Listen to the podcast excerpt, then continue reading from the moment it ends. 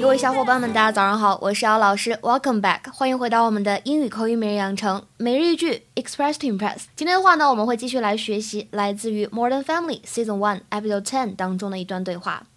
You're the one who always says I shouldn't be such a pushover with the kids. So this is where you decide to make your stand. You're the one who always says I shouldn't be such a pushover with the kids. So this is where you decide to make your stand.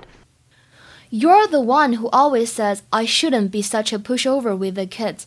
So this is where you decide to make your stand. 是你老是说我面对孩子的时候总是太心软，所以你就这样表明自己的立场吗？哎，很明显这是一对父母之间的探讨。You're the one who always says I shouldn't be such a pushover with the kids. So, this is where you decide to make your stand. 整句话呢，在朗读的过程当中，注意一下这几点。首先，第一个，say 这个单词动词原形的时候呢，发的是双元音 a。如果呢，在它后面加上 s，变成了 says，当中呢变成了小口型的 a，元音是有变化的。第二点，注意一下 kids，kids 末尾的话呢是一个平舌音，这个 z 和 z 很多同学会分不清楚，要注意区分。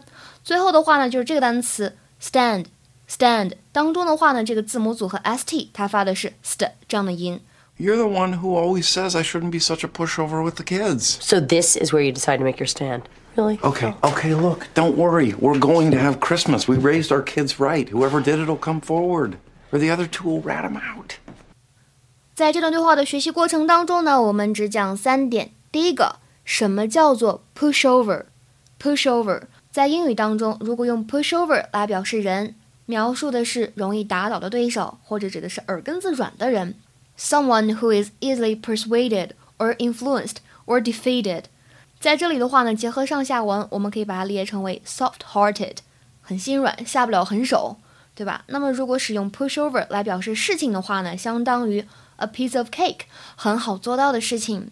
You say that something is a pushover when it is easy to do or easy to get。比如说，我们来看一下下面这个挺有意思的句子：My boyfriend is a pushover for sweet talk。说什么呢？我的男朋友很容易被甜言蜜语所左右。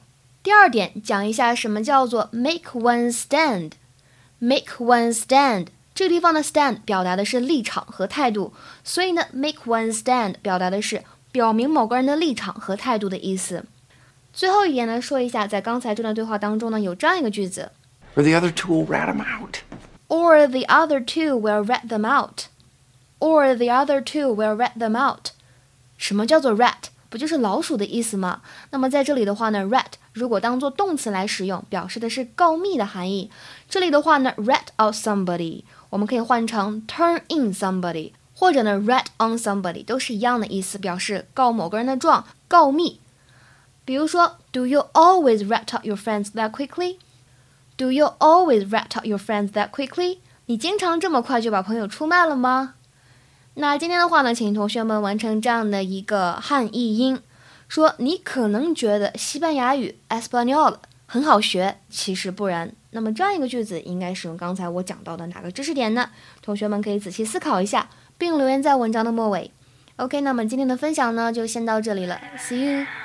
If I change for life, man, would you stay by my side? Or is you gonna say goodbye? Can you tell me right now?